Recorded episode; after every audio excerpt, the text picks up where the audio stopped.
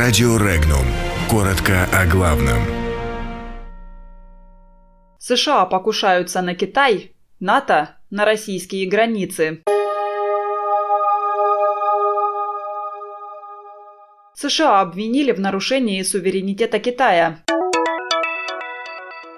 Россия и НАТО о новых поводах для беспокойства. О том, когда придет конец государству Путина.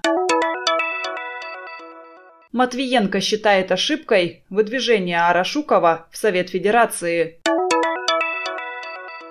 Капитан Норда рассказал о требованиях Украины.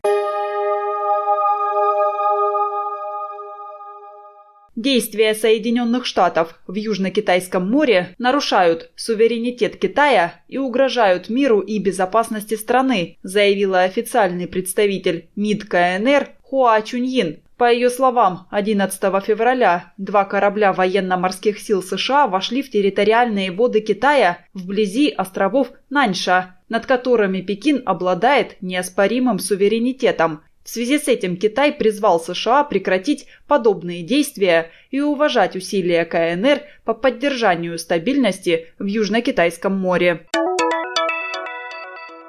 Увеличение присутствия Североатлантического альянса у российских границ не будет способствовать улучшению отношений и создает основания для беспокойства, заявил посол России в Польше Сергей Андреев. По его словам, Москва воспринимает кампанию и усилия по увеличению военного присутствия НАТО у границ России как явление негативное и создающее основания для беспокойства, на которое нельзя не реагировать.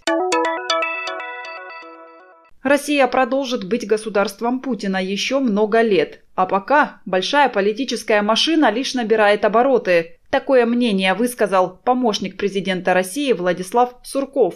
По его словам, государство нового типа в целом оформилось к середине нулевых. Оно пока мало изучено, но его своеобразие и жизнеспособность очевидны. Главным достоинством путинского государства, по словам Суркова, являются умение слышать и понимать народ.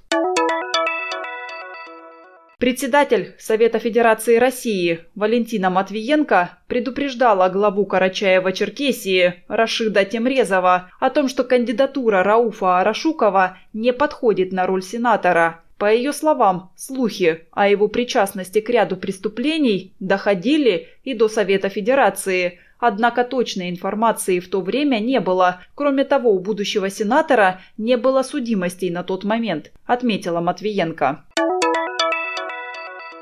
Капитан российского судна «Норд» Владимир Горбенко, который ранее вернулся в Крым, рассказал о своем пребывании на Украине. По его словам, на него не оказывали физического воздействия, поскольку люди понимали, что это политическое дело. Ему предлагали признать вину, не доводя дело до суда, а также получить паспорт Украины и вернуться домой по нему.